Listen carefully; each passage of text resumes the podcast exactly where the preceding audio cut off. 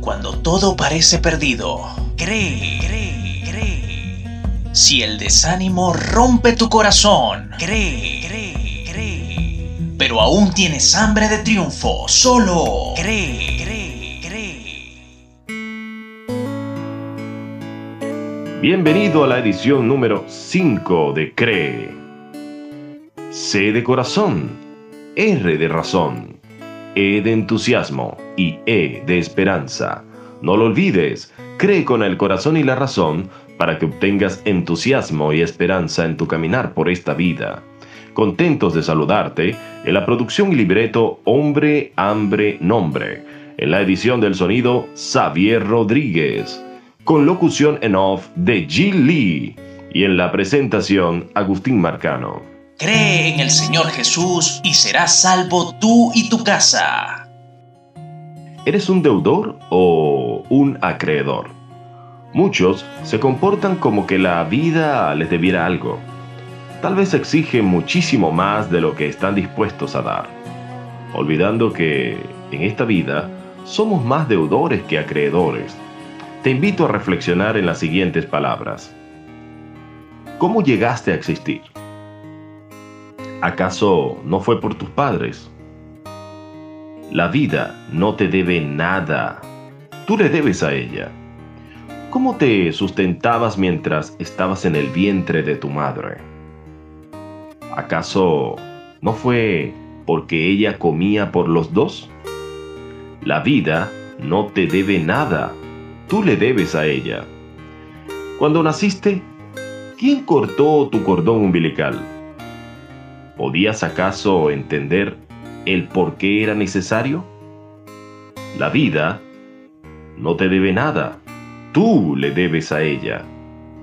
Al ser un bebé, ¿quién te alimentaba sin tú trabajar? ¿Quién te bañaba y limpiaba tus heces? ¿Quién lavaba y compraba tu ropa?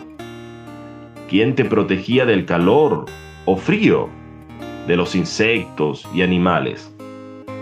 ¿Quién se trasnochaba alimentándote o bajándote la fiebre? ¿Cuántos te cargaron cuando no podías caminar? La vida no te debe nada, tú le debes a ella. En tu infancia, ¿quién te enseñó a ser varón o hembra? ¿Quién se preocupó por tu educación? ¿Quién te orientó sobre tu comportamiento en la sociedad?